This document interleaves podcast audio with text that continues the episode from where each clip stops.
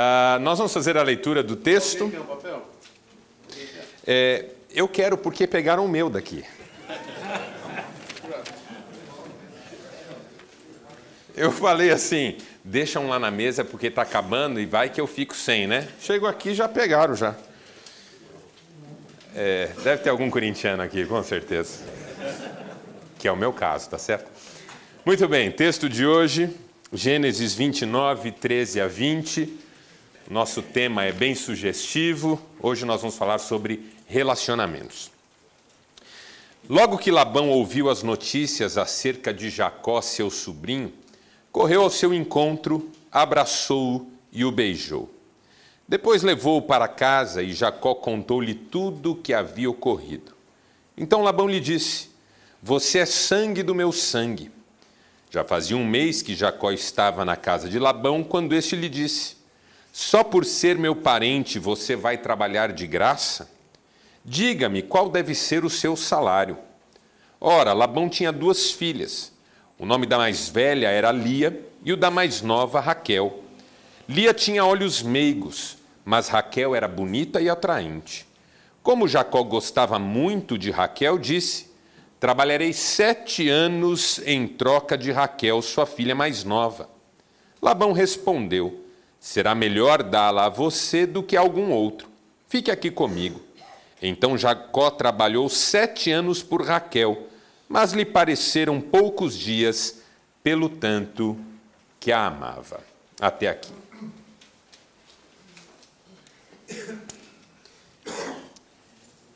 Essa notícia saiu hoje no portal da UOL. Burt Reynolds, ator bastante conhecido, uma fama relativa, deixa filho único fora de herança avaliada em 5 milhões. Eu até escrevi para ele, falando que meu pai morreu também, e que eu era órfão, mas não respondeu não. Quando eu vi essa, esse título, eu fiquei curioso.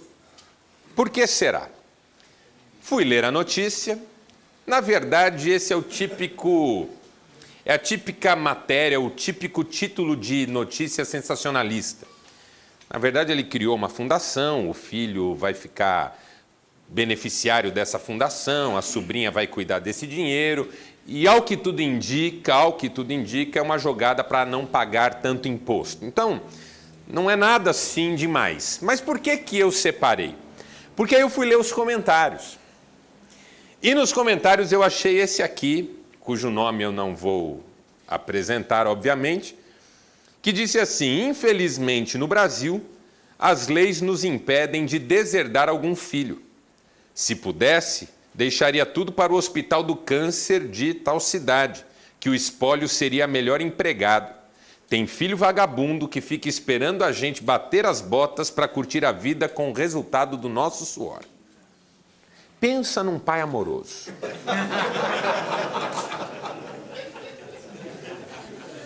Pessoa doce. O Natal nessa casa deve ser uma delícia. Harmonia, amor. Claro, são raras as pessoas que expõem um pensamento como esse publicamente, mas não são tão raras as pessoas que vivem essa realidade da presença do recurso material, financeiro e da ausência de relacionamentos saudáveis. Não é uma matemática que fecha normalmente de forma equacionada, equilibrada. É muito comum a pessoa ter dinheiro e não ter relacionamentos saudáveis. Ou ter relacionamentos saudáveis e não ter dinheiro, o que também incomoda em alguns momentos.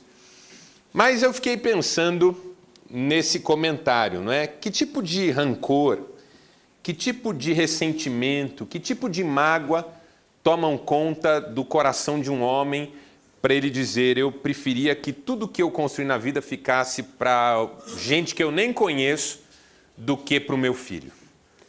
E ele diz: tem filho vagabundo. Então não é só não queria deixar para o meu filho, já também tem uma qualificação do filho aí, um tipo de relacionamento que com certeza está enfermo. E aí, pensando sobre isso, eu me lembrei, hoje, lendo isso, e me lembrei de uma notícia que eu li semana passada.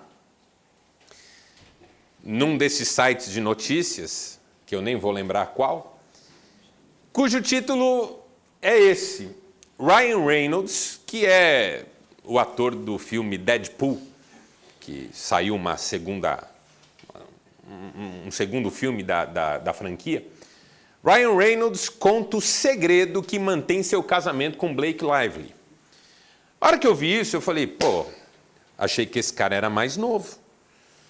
Porque para sair uma matéria, uma notícia assim, de abrangência mundial, dizendo que o cara contou o segredo do casamento dele, ele deve estar casado há uns 50 anos. E aí eu fui ler a matéria. Blake e Ryan são casados há quase seis anos. Falei, oh, nossa, que segredo espetacular. É assim, ó, com todo respeito, eu desejo que eles fiquem casados a vida toda. O que eles compartilham em termos de estratégia para manter a união até tem o seu valor. Mas o que me chamou a atenção é. Eu achei essa notícia mais sensacionalista que a outra. Porque você apresentar um casal que está casado há quase seis anos, dizendo que tem um segredo para manter o relacionamento, chega a ser ridículo. Não fosse o fato de que realmente nos nossos dias os relacionamentos estão tão banalizados que de repente alguém com muito dinheiro, com muito poder, com muita fama, com alguma badalação, que é o caso dos atores, ficar casado mais do que um ano já é para se celebrar. Então talvez seja esse o caso. E aí eu juntei as duas notícias porque eu pensei isso. Eu pensei, é, de um lado, o drama de famílias que vivem em inimizade, em rancor, em ódio, ressentimento, em que um só quer que o outro desapareça ou até morra e de outro, um mundo que se surpreende com um relacionamento que dura seis anos. Dá para a gente, de alguma maneira, mensurar o nível de enfermidade relacional que nós estamos vivendo nos nossos dias. Que um pai falar assim de um filho na rede social e um site de abrangência internacional celebrar uma notícia de um casal que está quase seis anos juntos, é para fazer a gente parar e pensar um pouquinho se nós não estamos vivendo uma sociedade em que os relacionamentos estão em crise. E essa é a tese que eu resolvi trabalhar com você hoje aqui. Os relacionamentos estão em crise. E à medida em que os relacionamentos estão em crise, essas coisas se multiplicam. Não há garantia nenhuma de que esse casal vai durar 8, 9, 10 anos. A média de relacionamento conjugal cai a cada ano. No censo de 2004, estava em 19 anos a média de relacionamento conjugal no Brasil. Em 2014 caiu para 14 anos. Então caiu 5 anos de média em 10 anos. E já existem antropólogos, sociólogos que sugerem que em 50, 60, 70 anos o casamento tal como nós conhecemos não existirá mais. Não quero entrar numa questão moral aqui com você, que não é o nosso objetivo. Mas apenas usar essa informação como ilustração para o fato de que a gente não está mais conseguindo conviver. E não é só no casamento. As amizades, relacionamentos pais e filhos, relacionamentos filhos e pais, relacionamentos entre irmãos. Está cada vez mais difícil conviver. A tese que eu quero compartilhar com você é essa. Nosso tema hoje não é sobre as coisas que a gente conquista e acumula. Burt Reynolds está com uma herança de 5 milhões de dólares. Para o mundo que ele vive não é alguma coisa assim tão impressionante, mas para o mundo que eu vivo é. Bastante impressionante. O Ryan Reynolds é um dos milionários de Hollywood hoje. São pessoas que conquistaram muita coisa. Mas não é sobre isso que a gente vai falar hoje, nem é isso que nos interessa mais. Não é sobre as coisas que a gente conquista e acumula, mas sobre as pessoas que a gente ama.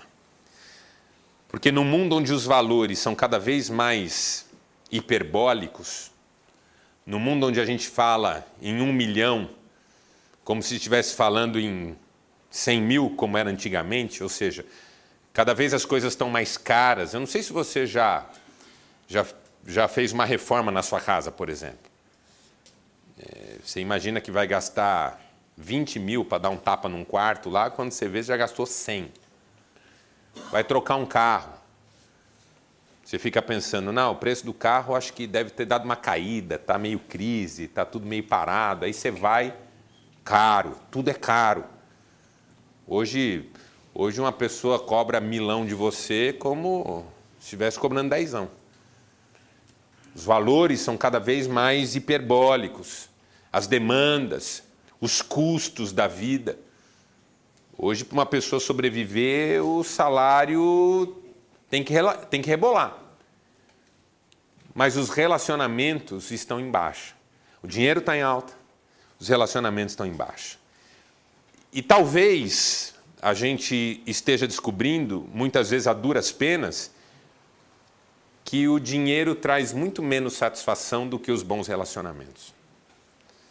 Porque tem uma hora que a gente chega com tudo que a gente queria conquistar, mas não tem aquela alegria de ter com quem dividir isso de forma prazerosa, abençoada e abençoadora. Tem um texto no Eclesiastes, um livro bíblico do Eclesiastes que eu gosto muito, que fala assim: de um homem que trabalhava sem parar e acumulava, acumulava, acumulava. Contudo, ele nunca se perguntava por que trabalho tanto, por que razão deixo de me divertir e com quem vou compartilhar essas coisas. Porque se a gente não tem com quem compartilhar a vida, que é a vida? A vida não é sobre as coisas que a gente conquista e acumula. A vida é muito mais sobre as pessoas que a gente ama, os relacionamentos que a gente tem e que fazem sentido na nossa vida. E isso nos leva à história de Jacó nesse momento da trajetória dele. Isso é uma pintura óleo sobre tela que retrata o encontro de Jacó com Raquel. Onde é que nós estamos na biografia de Jacó. Jacó saiu de casa por causa da ameaça de morte do seu irmão Esaú e foi para a terra de Arã encontrar o seu tio, um homem chamado Labão, que em tese lhe daria guarida porque era irmão de sua mãe. E quando Jacó chega em Arã, ele encontra uns pastores pastoreando seus rebanhos. E ele vai conversar com os pastores e pergunta se eles conhecem Labão. E eles dizem: não só conhecemos, como aí está vindo as, a filha dele, Raquel, que é pastora também, está trazendo o rebanho, e a irmã dela. E quando o, o, o Jacó vê a Raquel, ele apaixona por ela, porque diz que ela era muito bonita. E ele apaixona por ela e vai conversar com ela e fala que ele é parente dela e chora. É curioso que o texto bíblico diz que ele abraça ela, beija ele e chora. Tá aí um jeito errado de tentar conquistar alguém, né? Experimenta chorar no primeiro encontro. Não vai rolar o segundo. Esses tempos atrás eu estava lendo um, um, um, um site com respostas de crianças a respeito de relacionamentos de adultos. Aí perguntaram para uma criança lá de oito anos: o que, que os homens e as mulheres fazem num encontro? Querendo saber o que, que a criança pensava sobre isso. Aí a criança, muito rápida, falou assim: Bom, num primeiro encontro, eles apenas mentem um para o outro. E isso já é suficiente para marcar um segundo encontro. Eu imagino que no seu primeiro encontro você não chorou. Estou precisando de alguém. Vai ser tão bom se for você. E a pessoa, então, vou ter que ir embora, sabe? O Jacó chora. E abraça. Então, por quê? Porque ele vem de uma viagem cansativa, o irmão quer matá-lo, ele saiu de casa. A Raquel funcionou como um colírio para os olhos dele, como um oásis no deserto. Ele estava emocionado. E aí, ela levou para sua casa para conhecer o seu pai, a sua família. Ele conheceu Labão. Labão ficou muito contente por ser um sobrinho dele e tudo mais. E deu guarida, a guarida que ele de fato esperava encontrar. Ele começou a viver ali. Só que para viver ali, ele começou a trabalhar ali também. É, afinal de contas, não é? Naquela época, quando você conseguia que alguém te desse um lugar para você ficar, você correspondia a esse gesto de solidariedade e amor com o trabalho. Antigamente as coisas eram diferentes. Jacó trabalhou para, de alguma maneira, agradecer Labão por causa da sua acolhida, da sua generosidade. Só que passou um tempo, o Labão resolveu prestigiar Jacó de um jeito diferente, porque afinal de contas o rapaz já estava ali há algum tempo, trabalhava bastante, e o Labão falou para ele: Olha, o que, que você gostaria de receber de salário? Porque você está aqui na minha casa trabalhando para mim, não vai trabalhar de graça, senão você nunca vai sair dessa situação. O que, que você quer de salário? E aí o Labão, o Jacó, falou assim: Olha, eu trabalho para você e eu gostaria de receber como recompensa a mão de sua filha Raquel, a mais nova.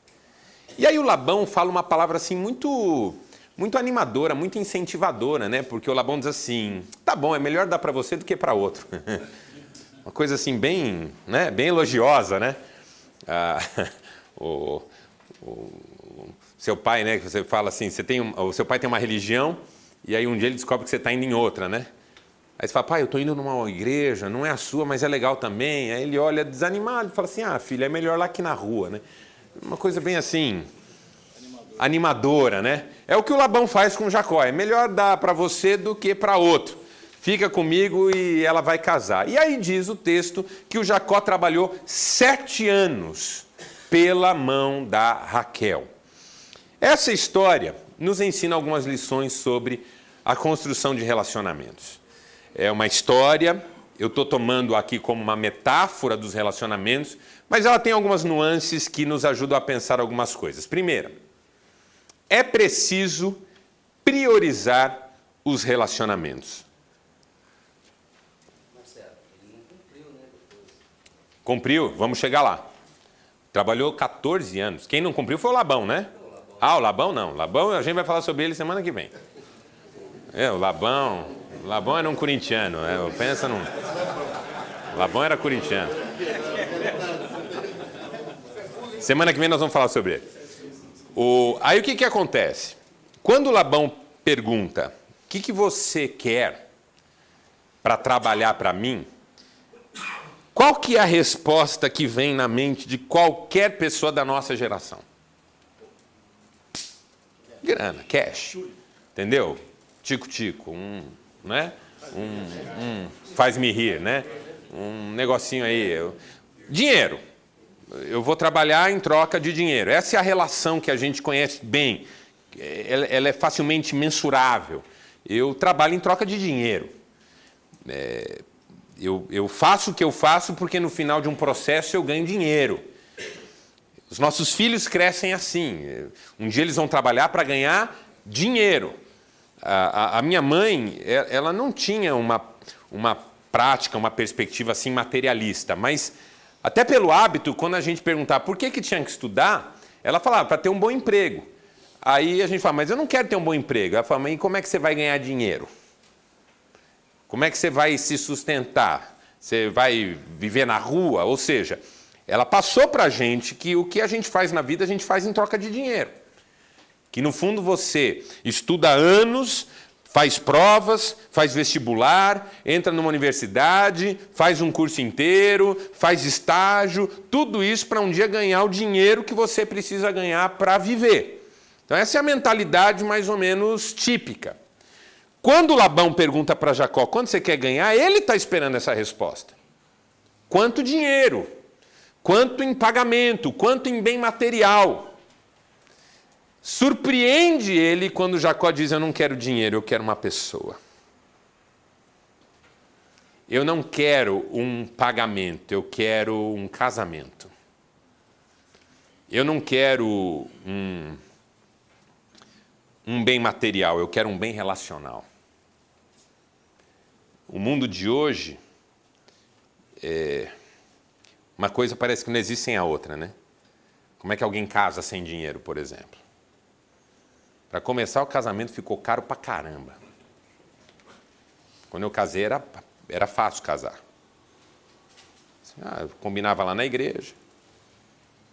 juntava os convidados, fazia uma festa na casa de alguém, churrasquinho, uma coxinha, um quibinho, um croquete, coisa simples. Para onde vocês vão viajar? Lugar nenhum. Aí eu falo que vem aquele tio e fala assim: não, vai lá na minha chácara.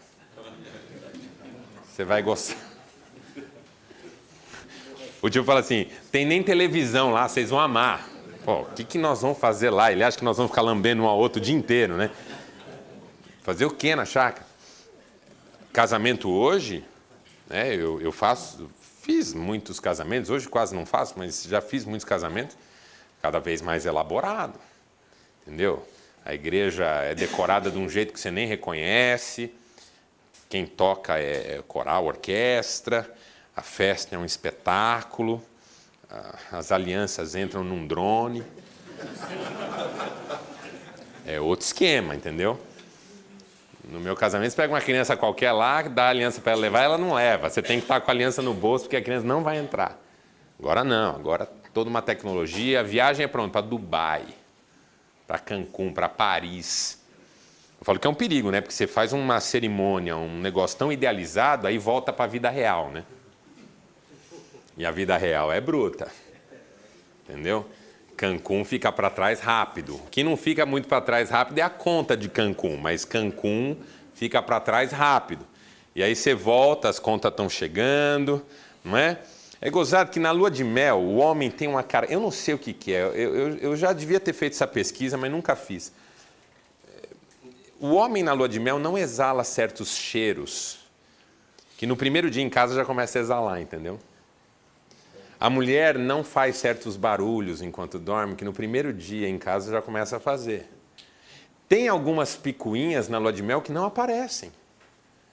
Lua de mel, se o papel higiênico está para lá ou está para cá, ninguém nem liga. Primeiro dia em casa já vira motivo de confusão. Parece que assim, num mundo e num cenário ideal, a gente até que se tolera mais facilmente, mas aí vem para a vida real, para a prática, para o dia a dia, as coisas são diferentes. Por isso que a convivência tem também sido tão prejudicada. A gente idealiza demais e aí quando vem para a realidade não dá conta. Quando a gente pensa hoje em conviver com uma pessoa, a gente pensa em quanto que isso custa. Quando Jacó foi questionado por Labão, o que é que você quer? Ele diz assim: não, é possível abrir mão disso para ter isso aqui. Não estou dizendo que uma coisa exclui a outra, mas o que eu estou dizendo é quais são as prioridades que a gente tem de fato. Porque assim, perguntaram uma vez para Mahatma Gandhi o que, que ele achava curioso no ser humano. Ele falou assim: o que eu acho curioso no ser humano é que o ser humano gasta saúde procurando dinheiro. E aí, quando perde a saúde, gasta todo o dinheiro para recuperá-la. Essa é uma característica, né? A gente gasta a saúde da gente atrás do recurso. Aí um dia a saúde vai embora. Aí a gente gasta o recurso para trazê-la de volta. O que, que a gente tem que mudar para isso? Não sei, mas fazendo aqui uma, uma leitura bem superficial, é mais ou menos disso que se trata. A gente passa a vida deixando a família de lado para correr atrás daquilo que a gente sonha e deseja conquistar. Mas aí um dia a gente está disposto a abrir mão de tudo isso para recuperar um filho, para salvar um casamento, ou qualquer coisa que o valha. Quantos pais aqui não dariam tudo o que tem para ter um filho de volta? Talvez seja o caso de alguém. Quantas pessoas aqui não dariam tudo o que tem para ter relacionamentos mais abençoadores que preenchem o coração. Quais são as prioridades? É isso que Jacó está nos ensinando. De repente, no frigir dos ovos, você tem que pensar bem no que você vai escolher. Eu já disse isso aqui, eu, eu, eu já fiz muito velório na minha vida como pastor. Eu nunca vi num velório um filho elogiar o pai pela capacidade que o pai tinha de ganhar dinheiro. Nunca vi.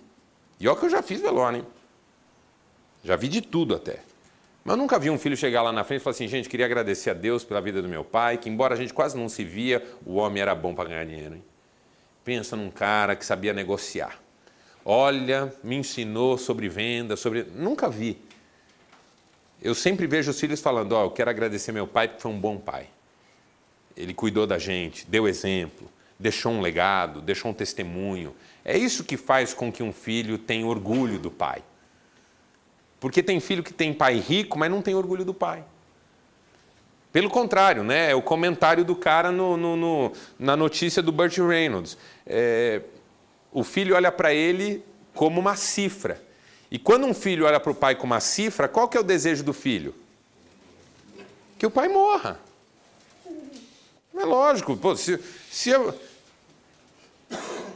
É assim, ó.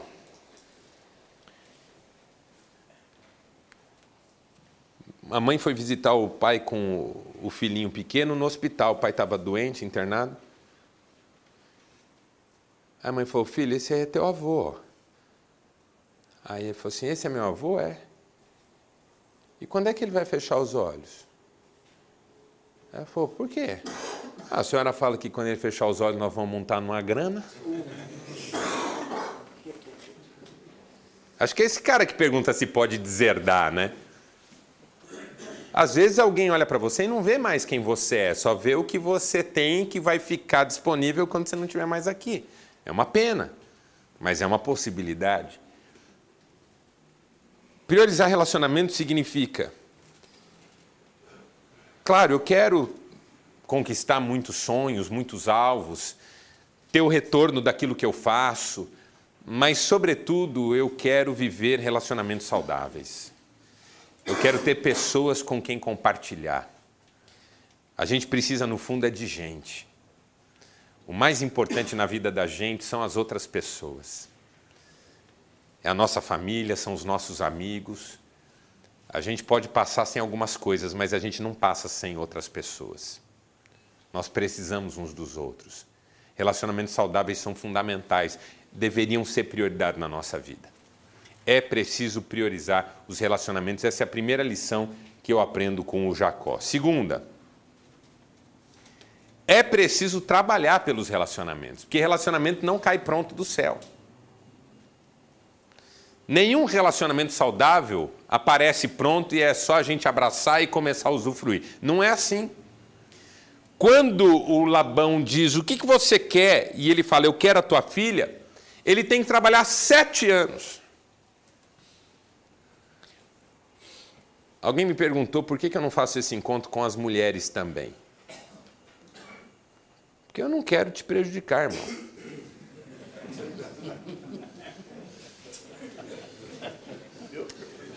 Porque imagina tua mulher aqui na tarde, por exemplo, eu falando para ela que Jacó trabalhou sete anos por Raquel.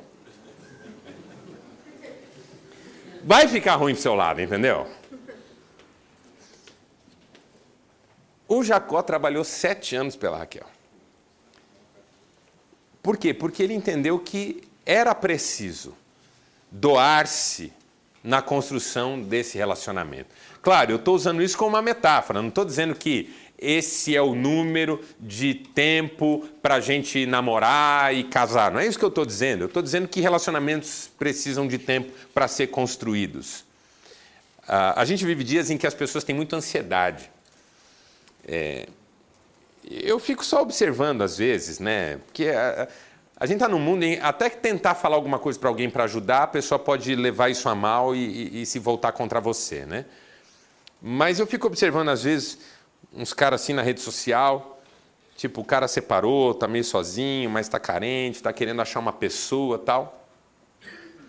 Assim que ele encontra uma pessoa, ele já já voa em cima dela já agarra com todas as forças. Né? Então, um amigo meu, até falei isso para ele, porque ele é muito amigo, ele vinha de, de relacionamentos muito, muito feridos, muito.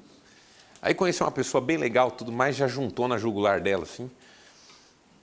Já começou a falar em casamento, filho. Não, porque quando a gente casar e tiver filho tal. Um dia ele pôs no Facebook, não, porque eu achei a mulher da minha vida nós vamos casar e ter filhos, ser feliz. E a mulher não tinha nem mudado o estatuto de relacionamento dela no dela. Ela ainda não estava num relacionamento sério e ele já estava casado e já tinha filho. Aí eu falei para ele, falei, irmão, dá uma maneirada. Relacionamento a gente constrói. É, demora um pouquinho para a gente saber, não é? conhecer, aprender. Ele falou, não, mas eu já estou convicto. Eu falei, então. Mas assim, ela precisa ter convicção também, né? Não, pode assustar. Porque a pessoa pensa assim, puxa vida, né? Mal me conheceu, já quer casar comigo, já quer ter filho comigo. No terceiro encontro, vai usar minhas roupas. Vai, vai leve, né? Pega devagar aí. Por quê? Porque relacionamento demora para a gente construir. A Cristiane, minha mulher, fala assim: é, tem que comer um quilo de sal. E um quilo de sal você não come do pacote de sal. Né? Dá aqui esse sal logo que eu já vou comer um quilo já e já resolve isso aí. Não. É um quilo de sal, tempero a tempero, prato a prato, refeição a refeição. A gente conhecendo, passando pelas primeiras dificuldades, as primeiras lutas, as primeiras crises, não é? Eu, eu tenho uma palestra para casais que eu falo sobre as sete crises do casamento. As sete grandes crises do casamento. 95% das pessoas passam por pelo menos seis dessas crises. A crise do enfim sós, que é quando com, começa a conviver, não é fácil, tem que se adaptar. Um traz as manias daqui, o outro traz as manias de lá. Um traz os seus suas demandas daqui, o outro traz as demandas de lá. Um traz sonhos daqui, outro de lá, e tudo isso tem que ser conciliado e não é fácil, demora. Segunda crise é a crise da cegonha, que é quando nasce o primeiro filho. Parece que não, mas filho é crise. Não que o filho seja ruim, o filho é uma bênção. Mas ele impõe uma crise porque ele muda tudo. E nem na Bíblia fala que o homem é o cabeça e a mulher é submissa. O filho nasce, o homem vai imediatamente para o terceiro lugar. E aí dele se falar alguma coisa contra o filho, para a mãe, ele percebe que ele ficou de fora. A hora que a criança nasce, a primeira coisa que o homem percebe é que ele está de fora de alguma coisa. Aí ele fica querendo entrar, né? Aí está lá a mãe com o bebê no colo, aquela. É uma simbiose, né, gente? É uma coisa linda. Aquilo lá é, é o retrato da perfeição, né? E o cara está lá. Posso pegar? Como é que pega, né? Totalmente sem jeito. É uma crise. Um, um amigo meu elaborou essa crise com uma frase super criativa. Ele disse assim: Pastor, a hora que eu vi o meu playground transformado em restaurante do menino, eu entrei em crise. É uma crise. Outra crise, a crise do bolso vazio. Casal que nunca passou por uma privação, por um momento de tomar decisões, não é? Bem, vem cá, ó, esse mês nós vamos ter que cortar alguma coisa aqui. Ah, mas o quê? Ah, eu sugiro o teu salão, é, que é caro, né? Salão é um negócio caro. Aí ela falou, não, não pode. Eu não posso deixar de me arrumar, eu tenho que me arrumar. Vamos cortar a sua TV a cabo. Aí você já viu onde essa história vai dar, né? Ou a gente não corta nada, ou vai virar um brigueiro. Outra crise que é própria do casamento, que eu falo sempre, é a crise da Gabriela. Sabe o que é a crise da Gabriela? Lembra de Gabriela? Alguém aqui lembra o que é Gabriela? Eu nasci assim. É só o pessoal velho, né? Tem uns caras velhos que não tá falando que lembra porque não quer, né? Ou esqueceu por causa da doença, né? Ah, minha cabeça não funciona mais. Eu nasci assim, eu cresci assim, vou morrer assim. Essa crise geralmente vem com sete anos, seis anos de Por isso que o Ryan Reynolds e a menina não sabem nada. A crise de Gabriela vem com sete anos em média. É a crise que bate quando você percebe que o outro não vai mudar, não. Porque quando você casa, você acredita que vai, né? Seu pai falou assim para você, filho, ela não é muito gastadeira, não? Não, pai, vai mudar. Ela é assim porque o pai dela pode, mas comigo ela sabe que não vai ser desse jeito, tá? Sete anos você fala, meu Deus, por que, que eu não ouvi meu pai? E ela a mesma coisa.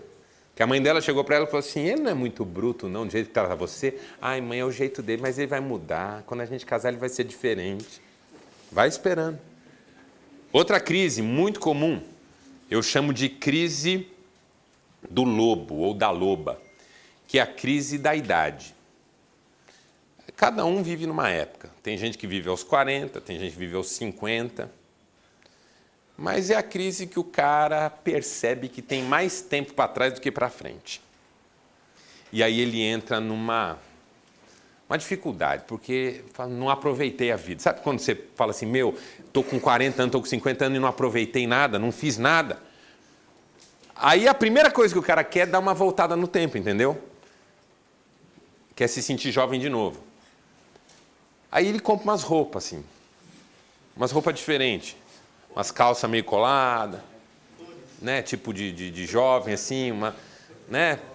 Coladinho lá no, no, no, no, no tornozelo, é, cos baixo, né? Cofrinho de fora, assim. Compra uma camisetinha coladinha, né? Pessoal chama de baby look, não é? Camiseta baby look. Os primeiros 50 minutos é baby look, que o cara faz pose, né? Aí quando não aguenta mais e solta, vira top, né? Aí tá lá. É, quer ser jovem, quer ser jovem. Aí a mulher vai no salão e pede pro cara fazer umas mechas, assim, uma azul, uma vermelha e tal. Quer ser jovem, quer ser diferente. E é uma crise, por quê? Porque você começa a olhar para o outro e fala assim: esse, esse atrasou minha vida. Entendeu? A, a, a, esposa da gente faz 40 anos, ela dá uma bela olhada na gente, sabe? Porque na cabeça dela ela fala assim: eu sou nova ainda. Eu ainda consigo refazer, sabe? Do 40 anos é perigoso. Minha mulher fez 40 anos, eu cerquei de todos os lados. Levei passear, falei assim, não, 40 anos é a idade que ela já começa a olhar e fala assim, o que, que eu estou fazendo da minha vida ao lado desse cara? Aí você cuida melhor, entendeu? Quem aí tem mulher de 30 e pouco, 40? Porque as mulheres de 30, 40 anos hoje é de 30 de antigamente. Tão bonita toda a vida, tão nova, tão cheia de energia. Sim ou não? É um bonitona, né? A minha mãe, quando fez 50 anos, eu já falava assim, mãe, você já, né? Já era, né? Já. Que ela já parecia uma veinha, né? Hoje as mulheres de 50 anos são maravilhosas, espetaculares. Então, assim, essa sensação de que ainda dá tempo, entendeu? Isso é a crise de idade. A crise de idade é quando a gente sente que não fez o que devia fazer, mas ainda dá tempo. E aí é onde a gente vai tentar apressar esse negócio e acaba fazendo burrada. O cara vende o carro e compra uma moto. Vou pro Chile, mulher. Vai fazer o que lá, cara? Vou andar no deserto do Atacama. Pronto, interna o homem. E com que dinheiro você comprou essa moto? Ah, vendi o carro. E as crianças vão para a escola como? Vão de moto comigo. Ô animal, você tem três filhos. Ah, eu levo um de cada vez, eles vão amar. E na chuva? Saco de lixo. Entendeu? O cara em crise é assim, ele vai tomando decisão e depois ele pensa. Outra crise que eu falo muito é a crise de Judas, que é uma crise complicada, é a crise da traição, é do engano, da decepção. E uma última crise que eu falo é a crise do ninho vazio. Começa lá com a crise do enfim sós e termina lá com a crise do ninho vazio, que é quando finalmente volta a ser só o casal, né? Eu fui visitar um casal desse jeito, muito querido. Ele tinha acabado de aposentar, só os dois em casa. Falei, irmão, como é que tá a aposentadoria? Ele falou, ah, pastor, tá, tá legal, eu tô, tô aproveitando, tá, tô curtindo. Eu olhei para ele e falei, e você, o que está achando? Ela falou, ah, não vejo a hora dele voltar a trabalhar. Entendeu? É, cada um tem sua perspectiva, né? Quando você não passa por algumas crises, você não sabe o que é um relacionamento. Um dia perguntaram para o Chico Anísio assim: Você casou cinco vezes? Ele falou: Eu casei cinco vezes. Aí como é que é isso? Ele falou: me tornei um especialista em casamento. Porque aquele sujeito que casou com a Dona Maria e ficou 60 anos casado com a Dona Maria, ele não entende nada de casamento, ele só entende de Dona Maria. Eu entendo de casamento, casei cinco vezes. Aí eu estava assistindo essa entrevista e pensei comigo, né? É, vou contratar um CEO para minha empresa, vou pegar um cara que faliu seis vezes. Porque esse entende. Faliu seis vezes, esse entende. Vou pegar um que está na mesma empresa e fez ela prosperar? Esse só entende daquilo. Faz sentido essa, esse raciocínio? Acho que não. Se eu quero alguém para me ajudar a entender como é que funcionam as coisas, eu quero alguém com um case de sucesso e não de 10 fracassos diferentes. Ainda mais se não tem nenhum sucesso nessa área para contar. Então, uma pessoa que não passou por fases no relacionamento não sabe o que é trabalhar por um relacionamento. Não sabe o que é pagar um preço. Não sabe o que é, às vezes, comer o pão que o diabo amassou para continuar ao lado de uma pessoa, porque aquilo tem mais valor do que os problemas circunstanciais que estão sendo vividos. E, finalmente, é preciso desfrutar os relacionamentos. Porque você fala, pô, trabalhar pelo relacionamento, mas que loucura. Aí vem o texto e fala assim: Jacó trabalhou sete anos por Raquel e pareceram poucos dias, pelo tanto que a amava. Eu não sei. É... Às vezes a casa da gente é um lugar muito triste, de muita tensão, de muitos conflitos. E aí isso faz com que os relacionamentos sejam pesados e às vezes a gente não consiga sustentá-los. Eu aprendi ao longo de 22 anos de casado e ainda não sou um especialista em casamento, porque eu não passei por todas as crises, não passei por todas as fases. Não é? eu, ainda, eu ainda nem cheguei naquela fase que eu vou vender o carro e comprar uma moto. Eu vou chegar ainda. Mas eu aprendi uma coisa: alegria é um combustível da vida. Se a gente não ri junto, se a gente não se diverte, se a gente não estabelece um clima de leveza, se a gente não brinca, é muito difícil conviver. Gente, é muito difícil conviver com gente carrancuda. Tem um texto no livro de Provérbios, na Bíblia Sagrada, que diz assim: É melhor viver no deserto do que com uma mulher rixosa. E o contrário também é verdadeiro: é melhor viver no deserto do que com um homem rixoso. Ou seja, com gente briguenta. Conhece gente briguenta? Tudo é motivo? Tudo é motivo para fazer confusão?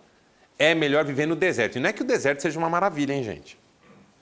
Salomão não diz é melhor viver na praia do que com gente rixosa. É melhor viver no deserto. E tem um outro provérbio que eu também acho muito legal que diz assim: não se associe a pessoas de mau humor. Caso contrário, você será contaminado por ela e cairá em armadilha mortal. Um dos segredos dos relacionamentos é a alegria. É a gente celebrar a vida, é a gente ser grato Ninguém tem tudo que deseja em todo o tempo. Mas todo mundo pode ser grato, todo mundo pode ser agradecido, todo mundo pode celebrar o amor, todo mundo pode viver feliz dentro dos seus desafios, das suas lutas, das suas dificuldades. A felicidade não é um lugar onde a gente chega, é um jeito como a gente vai. E para o Jacó foi fácil trabalhar sete anos pela Raquel,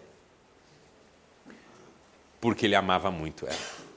E quando a gente ama, a gente faz esforços para que tudo fique mais leve, mais simples, mais gostoso.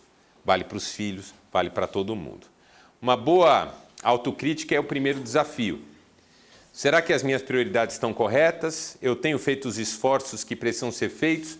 Existe alegria nos meus relacionamentos? Faça essa pergunta para você mesmo na noite de hoje. E segundo, construa os relacionamentos saudáveis com você mesmo, com os outros e com Deus. E aí me parece que essa é a chave final do sucesso nos relacionamentos.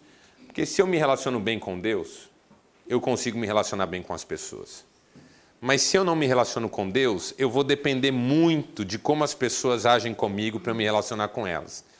E aí eu vou construir demandas, exigências que podem gerar frustrações, decepções, desânimos.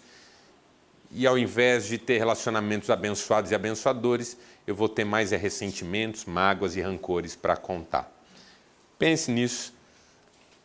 A frase de identidade de hoje é essa: quem sabe quem é, sabe que o amor é o mais importante. Vamos ficar em pé e vamos encerrar?